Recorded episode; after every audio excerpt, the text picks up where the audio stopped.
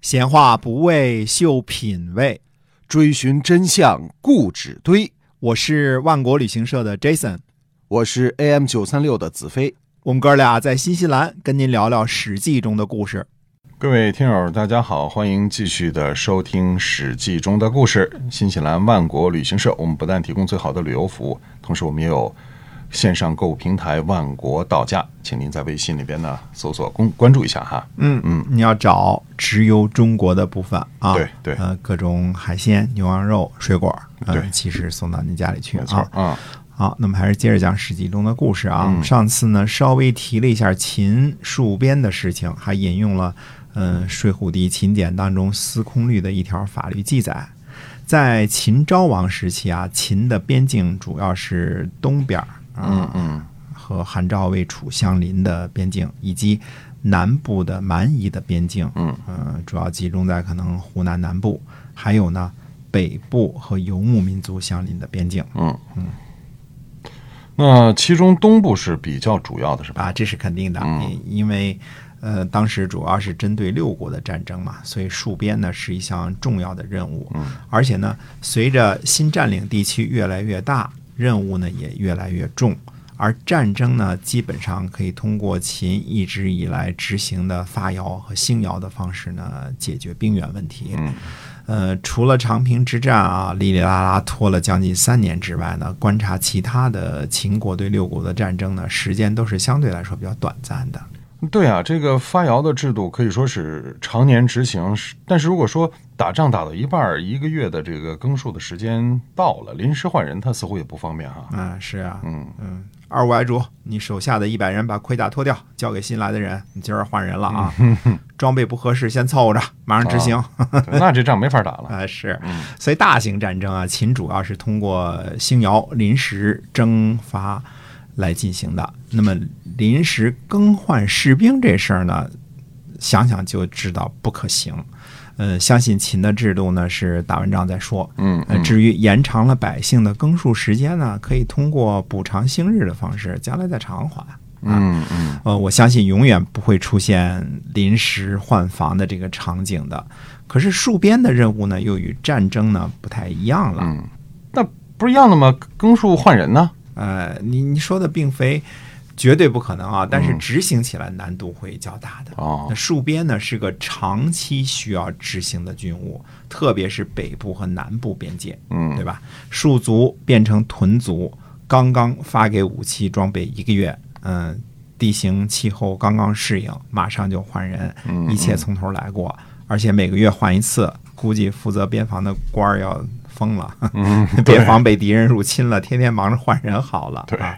所以这个戍边的战士最好是常年驻守。哎啊，也也觉得一年以上是比较合适的。哦，除了上次说的说百姓同意五年戍边，交换父母或者姐妹的这个利期的图形，呃秦还有其他的方式召集常年戍边的战士吗？啊、有的，呃，上次我们说的这个交换母亲或者姐妹的，这叫叔这叫叔数，就是、嗯就是前面是熟人的熟，后边是数位的数啊，以熟人的形式获得啊、除此之外呢，还有伐数、折数、资数和戎木。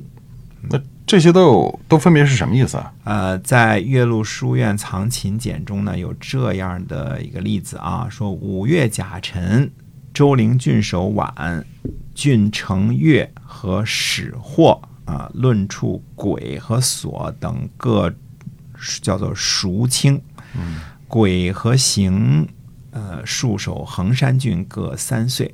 就说不给脸上刻字儿，孰轻嘛，就让你熟了。嗯不给脸上刻字儿，允许你赎罪。用来赎罪的代价呢是戍守衡山郡三年，这就是伐戍。嗯啊，《睡虎地秦简》的《秦律杂抄》中记载呢，说不应该在军中供应军粮而领取军粮的，都罚两甲，开除官职。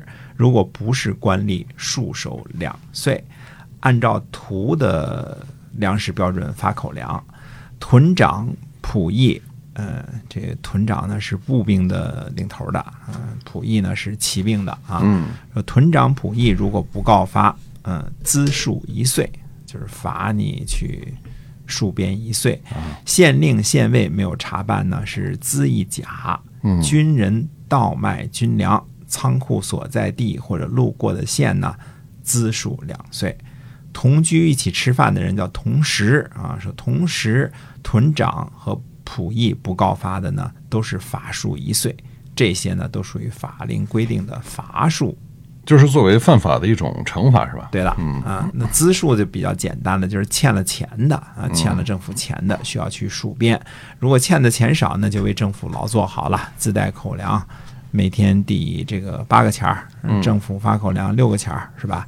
如果欠的钱很多，嗯那就去戍守边疆吧。嗯，呃，在秦始皇三十三年至三十五年之间呢，有大批颍川郡籍贯的这个叫什么叫资戍，在骞陵县戍守边疆，哦，那折数又是什么意思呀、就是被遭到贬谪去戍边的。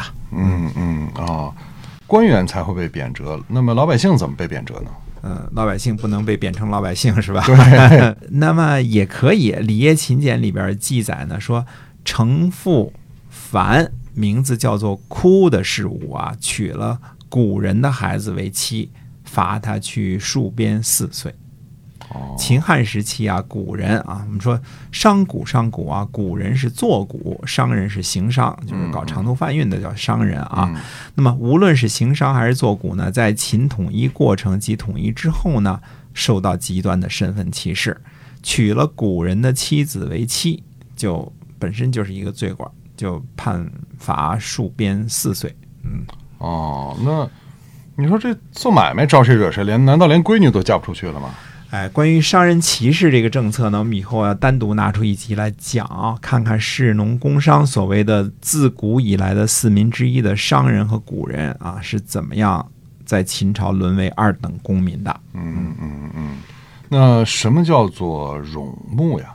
呃，在所有戍边的人群的成因当中呢，这个是相对来说最复杂的问题。嗯啊，嗯嗯，在秦出土的封印和封泥当中呢，就出现了“牧人府”这样的字样儿，说明呢，秦有花钱招募戍边士族的这个机构。嗯，秦简中呢，还出现了冗牧群戍族百四十三人这样的记录。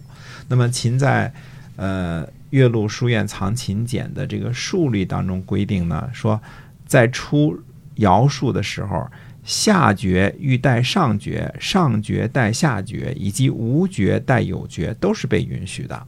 就是以弱代强不允许，嗯其他县的相互替代不允许，擅自代替罚二甲。虽然可以替代，但是没有书面向官吏请示的，无论替代人还是被替代人，都资一甲。嗯说明秦末徭戍的问题上啊，替代的要求是非常的宽松的，对吧？哦，嗯呃，无论什么爵位，无论有爵没爵都可以替，对吧？只要你别弄一太弱的踢太 踢太强的就行了对对对啊嗯啊！那么估计起来呢，这个替代的过程当中呢，有可能有货币或者实物的等价交换。嗯，显然这个官府呢也是放任的，嗯因为否则这个代是嗯没没那么多人学雷锋吧，去出场差一年两年去戍边去啊。对对对，嗯那么就是别太过分就行，是吧哎？嗯，那么具体到汉代呢，还有一个制度叫过更，嗯，这个情况呢，就是呃，愿意出钱的出三百钱儿，嗯，找人呢代替出一个月的耕戍任务，合一天呢，这属于十个钱儿吧，对吧？嗯，呃，如果汉代的记录呢，也可以上延到秦代的话，那样呢，牧人府就有它的作用了，对吧？嗯也就是干这个的机构嘛。那么秦给出这个还债的价码是一天六到八个钱嘛，嗯对吧？有人愿意一天出十个钱儿，那牧人府就可以帮助百姓过更，嗯对吧？戍边一年得过，这得过十二个人呢，是对吧？对，嗯，那么三千六百个钱儿这个数字呢不小，但是总有人出得起，是吧？呃，一凑一年就够了。有人愿意去，八到十个，八个钱儿到十个钱儿的这个差额呢，正好可以养活牧人府的支出了。嗯。啊，只是牧人府肯定是个谨慎的机构啊，肯定要由政府出面管理，所以才有封印呐、封泥呐、这些考古实物。嗯，呃，但是最后这一点儿呢，是拿汉的有关记录去套的秦的这个制度。那具体的详情呢，可能有可商榷的余地。啊，就是需要进一步的证实。哎，嗯，对，呃，总之呢，我认为呢，秦的这个边防大计啊，主要是靠一年以上的服役人群解决的，嗯以耕戍中的屯戍为补充的。这和秦呢用于战争的军队大部分属于临时工的性质呢是不同的。嗯，边防问题呢是秦昭王时期才开始慢慢显露出来的。哦，是这样的，嗯，好，那么我们今天啊《史记》中的故事呢，就先跟大家分享到这儿，感谢您的收听，我们下期节目再会。再会。